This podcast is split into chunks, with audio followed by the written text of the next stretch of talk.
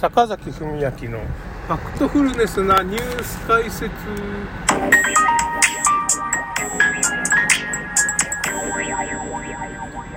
えっ、とですね今日はね9月3日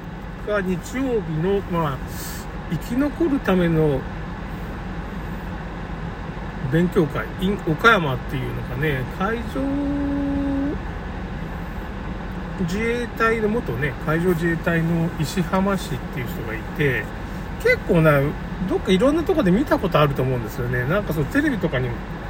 チラチラ出てると思うんですよね。なんか僕もいろんなとこで見たような人相の人で。あ結局今マイナンバーカードだとかまあ、厚労義職だとかワクチンだとか、まあ、いろんな問題がまあありまして緊急事態条項とかね体この状態どうやって生き残ればいいのかっていうことになってるわけですよね。まあまあ、ワクチンというか、お注射ね、お注射打つと、まあ、血栓症になるっていう、血管が詰まるっていう風なメッセンジャー RNA っていうのが入ってて、まあ、その、今31万人ぐらいその超過死亡っていうのが発生してて多分20万人ぐらいはもうそのワクチン由来で亡くなってるんじゃないかっていうふうにもう解剖記録の論文みたいなのが出てね世界的にね。まあ日本では20万人はもう死んでるとワクチンでね。原因で。もうそのなんていうかねほとんどそれもう確定証拠に近いような感じなんですよね。その20万人はほぼもうちょっと多いかもしれない。その統計をちょっと厚労省が改ざんしてるんで、本当本当は何人死んでるか本当は分からない。半分とか3分の1に減らされてる可能性があるんですよね。だってもうその新型コロナワクチンの統計自体がもうおかしいんですよ。本当はインフルエンザとかの患者も全部含めてるから、まあ、これはアメリカの CDC っていうか、まあ、その感染症センターで、まあ、データがあって、それがインフルエンザとコロナワクチンが混ざったデータしかないんです。要するに PCR 検査ではインフルエンザと新型コロナウイルスの見分けがつかない。要するに PCR 検査自体がすごいいい加減な検査だって、もうアメリカの CDC では結局まあ、廃止になったんで最近抗体検査っていうのをやってるわけですよね。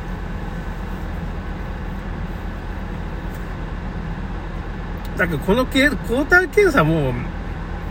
抗体がで、まあどういう抗体ができてたら、まあ多分このウイルスにかかってるってウイルスが原因で抗体っていう。ウイルスが抗原なんで抗体っていうものができるっていうかね。抗体を見たらそのウイルスにかかってるってことわかるんだけど、まだこれもちょっといい加減なんで、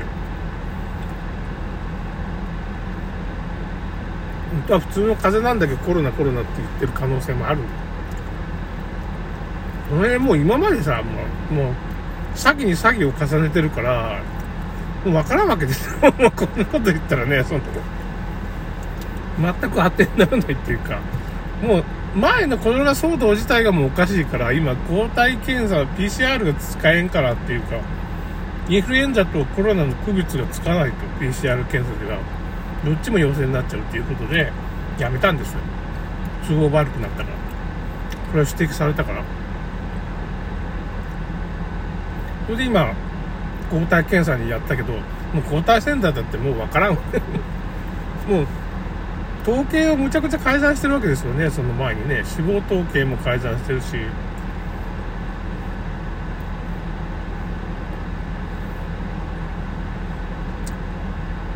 そんな製薬会社のデータをさ、もう裁判で今ね、ファイザーのもう元データが出ちゃって、結局、ファイザーが10年間この秘密を言っちゃいけないみたいな契約をしてたから、厚労省も言えないわけで、秘密保持契約みたいなのしてね。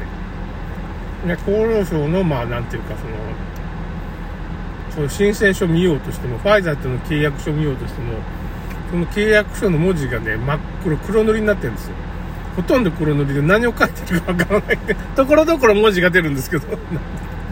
クロスワードパズルじゃないんだから、みたいな感じ。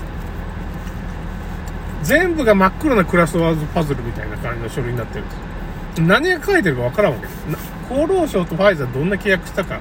わからなかったんですけどアメリカにまあそのケネディ家のケネディ・ジュニアさんという人がまあ偉い弁護士の人がいてこの人がそのワクチンとずっと戦ってる人なんですよ。だから暴いちゃった。裁判でファイザーの内部資料っていうのを出せと。まあその CDC が出さんといけん、法律的に出さんといけんようになっちゃった。で、公開されたから、今だから、今のワクチンがどういう薬害が出るかっていうのも、データが出てるわけですいろんなデータがボロボロボロボロ出てきて、まあだからその、がんが発現するような遺伝子も入ってるし、DNA が入ってるし、がんになる DNA が入ってるし、まあ、インダコロナワクチン自体がその悪玉抗体を作ってしまって免疫力がどんどん下がると。いう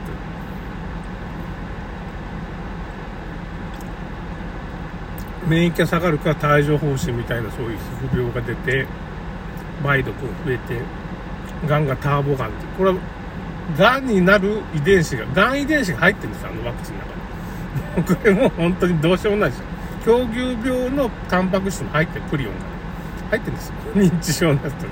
もうそれがファイザーの公式文書で出ちゃったわけです。裁判で出ちゃってるわけ。もうみんな世界の人知ってるの。だから日本人は、そんな陰謀論だ、陰謀論だって言って、そんなないよ、みたいなことになってるんですけど、いや、もう世界的には出てる。日本以外はワクチンもう2回打って3回目はほとんど打ってないから、日本以外は。まあ、打ってるとこもありますけど、アフリカなんか全然打ってないですよ。ワクチン打つって言っても、ああ、打ったらみんな死ぬよね、みたいなこと。アフリカ人みんな知ってるんですよ。まあ、僕なんか、その、なんていうかな、その、本当まあ、ビル・ゲイツがなんかコロナパンデミックシミュレーションみたいなことのなんかその、イベント201っていうなんかイベント開いてね、コロナちゃん人形っていうなんかその、ぬいぐるみを作ってこれからコロナが流行るから予行演習しましょうっていう風なイベント201が終わった2ヶ月後ぐらいにコロナが始まるわけ。なんかもうそれを見た時もう子宮頸がんワクチンの、まあ、あの、薬害患者の人と僕一緒に見てたわけ。ツイッターでね。こりゃ来たなと、ビル・ゲイツまたなんか変なことやりだしたよっていう。また薬害が増えますよと。てか、子宮頸がんワクチンで14歳ぐらいの女の子に、まあ、ワクチン打ったら、まあ、車椅子になっちゃうわけ。神経が完全に侵されてしまってそのワクチンの薬害毒なんですよねワクチンって。もともとは毒なん毒を薄めて打ったらなんかその免疫がつくみたいな話だったんですけど今その毒を薄めないから何十倍に。もだから結局インフルエンザでワクチン打ってから今まで今のインフルエンザワクチンはすごい危険なんで昔はね、その1年に2人ぐらいしか、2人死んじゃうだけでもどうしようもないんですけど、2人死んでたんで、2人ぐらいは死んでる。毎年ね。2人だったらすごい少ないからいい。いや、だって死んだらいかんでしょ、ワクチンなくってさ。死ぬようなワクチンっていうのはおかしいんですよ、よく考える。よく考えてください。予防のためにっていうのに死ぬんですよ。なんかの間違いだってみんな言うじゃないですか。いや、もうそれ自体がもうおかしいじゃないですか。毒物の量がおかしいってことそこでみんな騙されてるわけ。死ぬ人もたまにはいますみたいなこと言われちゃって、みんな騙されてるんですよ。死んだらいかんでしょと、みたいな。医療ミスっていうか、その、こんなワクチン打ったらいけませんよね、みたいなことを言わないといけない。メリットとデメリットを測りにかけてっていう。何千人も助かるんだって、誰も助かってないんです。免疫が下がってたんです。インフルエンザワクチン。インフルエンザワクチン2年連続で打つと免疫が 30%3 年連続で50%下がりますっていう。論文があるんです。医者の人がそういう風の出したらまた記事が消されましたけどね。ちょっと前までずっとあったんですけど僕が指摘したとこは全部消されるんですよね。リンク先が。なんかもうそういうそういうことですね。ああもう簡単な話です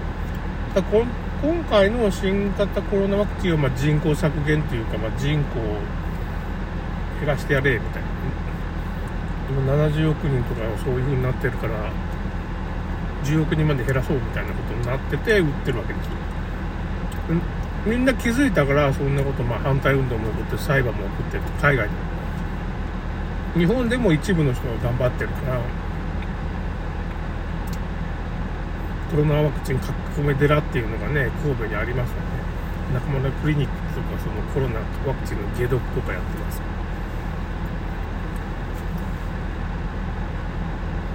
打った人は解毒しないと血管が詰まってくるとか心筋炎になったりとかこれは異常プリオンというかね頭抗議病のも入ってるしターボガンって言ってまあ1ヶ月ぐらいであっという間にがんのステージ4になって死んでしまうようなことも起こって免疫が下がってるっていうのをあとがん遺伝子の V40 だったかなんかそういう感じのやつが入ってるんですよワクチンの中に。そこのまあファイザーの公式文書に書いてある内部資料に書いてあるからそれがもうアメリカの裁判で明らかになってロバート・ケネディ・ジュニア・ケネディ家のね弁護士のそのワクチンとずっと戦ってる人がそれを明らかにしちゃってるから。海外の人はもうみんな知ってるわけですよ。日本人だけでそんな6回目打ってるとか頭がおかしいってまあその洗脳されてるっていうかね。人がいいっていうかね日本人っていうのは。まあなんか切ない話ですけどね。こんな話してもさ陰謀論だ陰謀論だって。もうね全ての科学データ揃ってるんですから。もうどうしようもないですよ。それはもう受け入れるか受け入れないかってだけの話。っていうことですね。ということで終わりです。